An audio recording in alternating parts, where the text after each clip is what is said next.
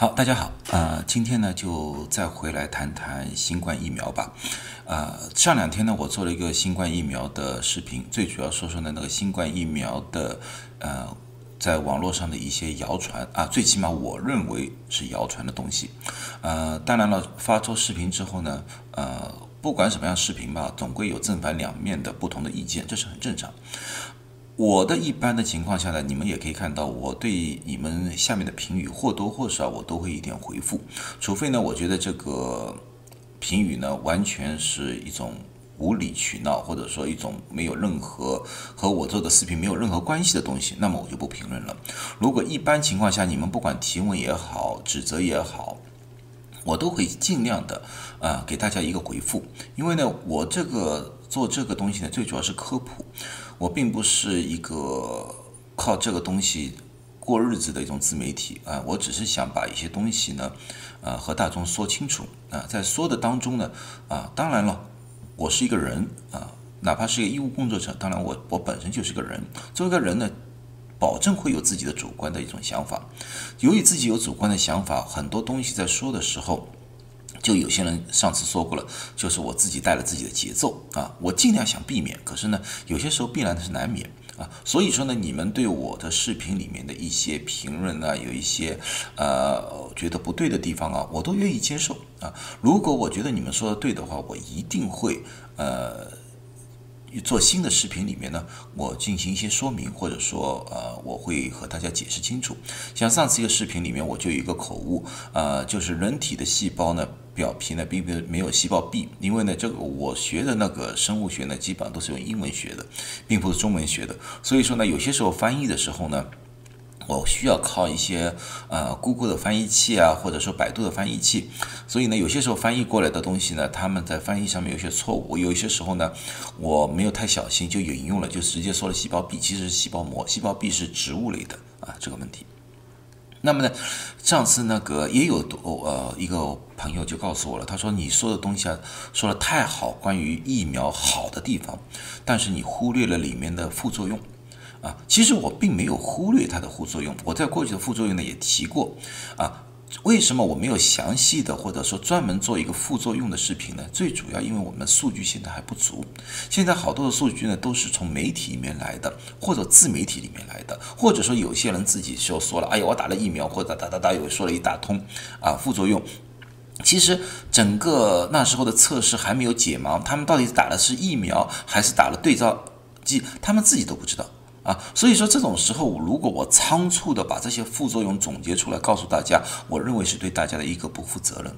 所以呢，我今一直等到了今天，因为今天是 FDA 的关于呃惠瑞疫苗的一个听证会，或者在听证会之后呢，我再总结了一些比较可靠的啊媒体的报道，所以呢，我今天呢就和大家谈一谈。这个副作用，也希望呢引起大家警惕，同时呢也去消除大家的一些不必要的恐慌。好啊，那个前面这种东西就说完了啊，说完了。呃，那么呢我就现在先谈一谈具体的，现在我们所发现的副作用有哪些？呃，第一个呢就是常见副作用，常见副作用呢一边是发烧和注射地方的疼痛红肿。从现阶段来看的话，大部分的人的这类的副作用和其他疫苗的副作用差不多，啊，就是那个严重程度差不多。然而，在这次疫苗汇率的测试当中，包括 m o d n 的测试当中，有百分之二十的患者的这类的副作用比其他疫苗严重，啊，其中有些人就说那个严重到什么程度，就发烧啊，或者说人发冷呐，啊，他说把牙齿都咬碎了。啊，这个情况到底是不是真实的，我不知道。就有人这样说，还有注射地方的疼痛啊，红肿，有些人说肿得很厉害，就有一些像个一个鸡蛋一样的这么这么肿。这这个当然和我们过去所注射的其他疫苗，包括是流感疫苗来看的话，是严重了很多。但是好的地方是，这两个东西基本是在两到三天左右就自己就好了。那么对于这个情况呢，医学界我也会建议大家准备两种药物，一种呢是叫泰诺泰勒诺，泰勒诺这个东西呢治疗头疼也是退烧的一个药物啊，还有一个东西就是 Advil，Advil 呢和 Motrin 其实是一样的，它们主要成分都叫 Ibuprofen 啊。你所以说你买 Advil 也好，买 Motrin 也好，这是一样的东西啊。你可以这这个呢也是退烧，也可以止疼的作用的。这个在我在过去的视频里面已经介绍过了啊。药剂量呢，如果说你是发烧和疼痛的话呢，泰勒诺呢你吃三百二十五毫克到五百毫克差不多了啊。具体如果说你还是不放心，就是问当地的药剂师，或者说你自己的医生。因为每个人的情况不同啊，如果你有严重的肝脏疾病的话，那么泰勒诺就不要吃了，因为泰勒诺对肝需要肝脏去分解的。另外一种呢，就是 Advil Motrin 呢，基本上吃两百到四百毫克差不多了。同样，啊，Advil Motrin 呢，如果你有严重的胃病，特别是胃溃疡或者最近就是胃出血的话，也尽量避免，因为这个对肠胃壁会有刺激啊，一定要吃饭以后再吃。这希望大家啊注意一点，最好啊。听完我这个之后，在买这个药或者吃这个药之前，除非你已经长长期在吃，那么另当别论。如果说你从来没吃过这个药的话，那么最好去问一下啊旁边的那个药剂师，或者说你自己的医生啊，这个是我会对大家的一个一个一个忠告啊。可是从现在来看的话，你哪怕不吃药的话啊，如果症状很轻不吃药的话，那么基本上两到三天也。好了，那么如果你想准备的话，那么你就准备一部分，不用太多啊，呃，五粒左右就应该差不多了。我觉得你们吃两三粒应该就问题就基本上解决了啊。同时呢，也要小心，因为泰勒脑呢是一个品牌。啊，Tylenol 底下它有很多很多的种，药叫 Tylenol PM 啊，Tylenol Cough 啊，Tylenol Congestion 啊，它其实是在 Acetaminophen 的基础上又加了很多不同的物质在里面啊，这个就比较避免了，因为你这个不是一种感冒，只是一次发烧和疼痛，所以说你就买一个普通的 Tylenol 就行了，不要买这么繁琐的各种各样的东西在里面，对你不一定有太多的好处。还是这句话，如果你无法确定，你如果英语不是太好，或者对药物不熟悉的话，问一下自己的医生，或者说问一下当地的那些药剂师啊，这个比较好啊。那么呢，另外一个呢，大家可能听说了，就是在汇瑞的测试组啊里面呢，一共有发现四例面瘫。面瘫的意思呢，就是一边的呃神经啊一下子。无法控制的那个面部，一边的面部和另外一边部就歪过来了，歪过来就像这个现象，面瘫。而打了疫苗的测试组里面呢，出现了四个例，而对照组就是没打疫苗的呢，里面没有。啊，先谈谈面瘫，面瘫呢并不是啊，这是一个新的一个发现，因为面瘫在。大众情况里面经常会发生的是一个非常常见的一种短期性的现象，往往呢一般在几个星期到几个月，它自己就会好了。最最常见对大众来说不打疫苗的人常见的情况呢是面部的受伤。什么叫面部受伤？特别是面部整容没有整容好，如果说伤到了面部神经，就会出现这个面瘫现象。另外呢，接触病毒的一种病毒感染，这个病毒呢对面部的神经进行了某一种的伤害，然后呢它就。会出现面瘫，当然了，这个病毒好了之后啊，那么这个面瘫情况也就痊愈了。在普通的大众里面，每年大概在十万个人里面有二十个人左右会出现这种情况。那么现在看看这个汇瑞的疫苗测试用了四万四千人，里面才出现四例，从百分比的角度来看的话，这属于正常范围。所以现在还无法百分之一百确定这个面瘫一定是和这个疫苗有关。当然，我们不能排除里面相关的啊关联。不可能啊！所以说，如果你们打了疫苗之后出现了这个情况的话，先不要恐慌，和医生去联系，因为这个不是一个长时期或者永久的一种伤害啊，这是会自愈的。这四例也是自愈了啊。那么你找了医生之后呢，医生可能会有各种各样的方法。一般最常见的方法呢，就是说，呃，如果刚刚开始的时候，你可以用热毛巾敷面呐。啊呃，找自己面部的按摩啊，都有帮助。如果比较严重的话，医生可能在当呃局部地区注射一部分的呃激素啊，帮助你康复，都有可能，都有可能。所以说这个不是不治之症，不治之症。当然了，你们如果出现这个情况的话，也不需要恐慌，自己知道啊，听说过有这个情况。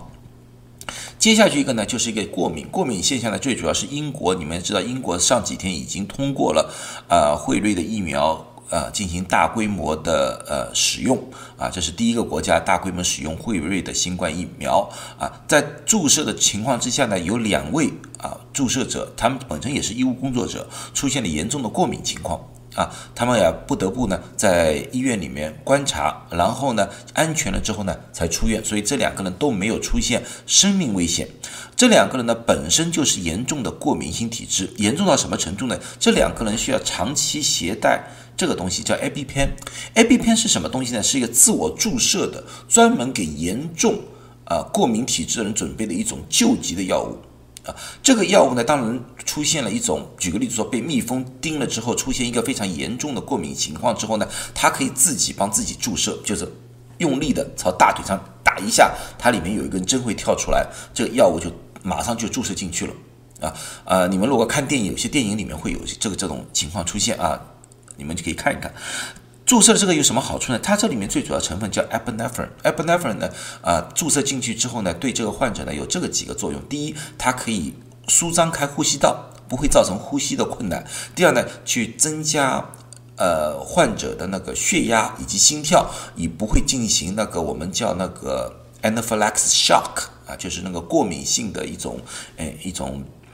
啊局部性休克吧，这个会有生命危险性。可打了这个之后呢？打了这个之后呢，这个情况就会呃得到暂时性的控制啊，然后呢到了医院里面呢就有足够的时间进行第二步的或者更加呃详细的一个治疗，这最主要所以这这种这种救急药来的。所以说，如果说你啊家里有人或者说你本人需要长期携带这个这个东西的话，那么这类人呢，现在英国政府的劝说呢就是不要。啊，就不要先不要打这个疫苗，当大家做一个更加深入的研究，看看有什么办法预防，或者说有呃有什么规律性啊，然后呢再对这些人啊进行开放。好，呃，这个就这个这个方面的说法吧。啊，然后呢我就总结一下，到底是哪些人现在就因为今天那个听证会之后，到底哪些人现在是不适合打新冠疫苗，特别是我们。今天因为最主要的听证会是对于辉瑞的 Pfizer 公司的疫苗，第一个是十六岁以下，十六岁以下这次没有测试啊。第二个是孕妇或者准备怀孕的人群啊，这两个人群，辉瑞公司已经说了，他们说在在一月中旬的时候，他们会针对这两个人群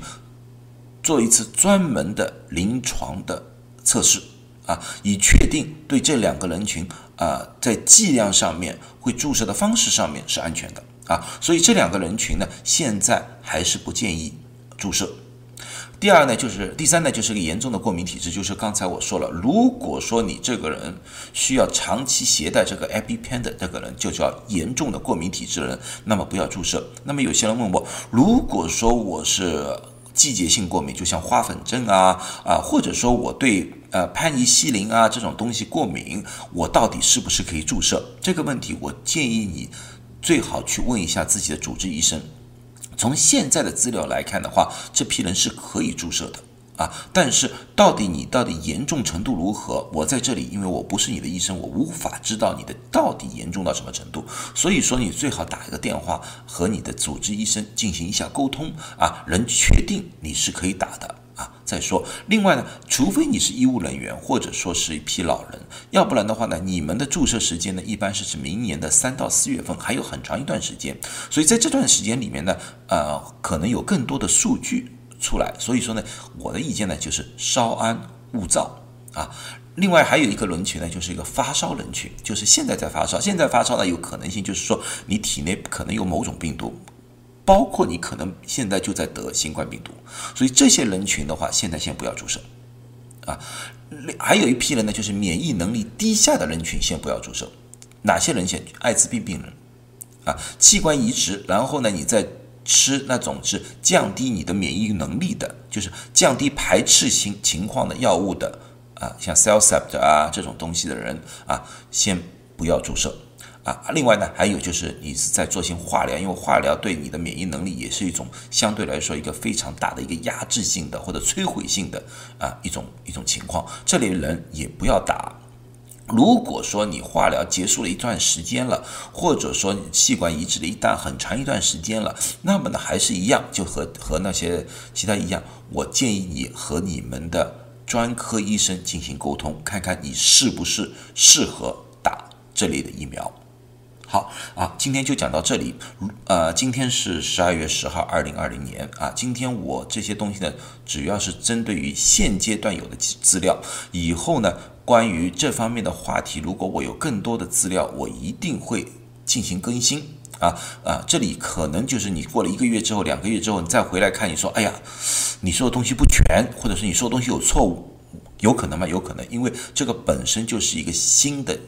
疾病一个新的疫苗，我所做的东西只能根据现阶段所有的资料跟大家分析一下啊，希望对大家有些帮助，也同时希望大家都健健康康的啊，能够很快的熬过这个疫情，谢谢大家。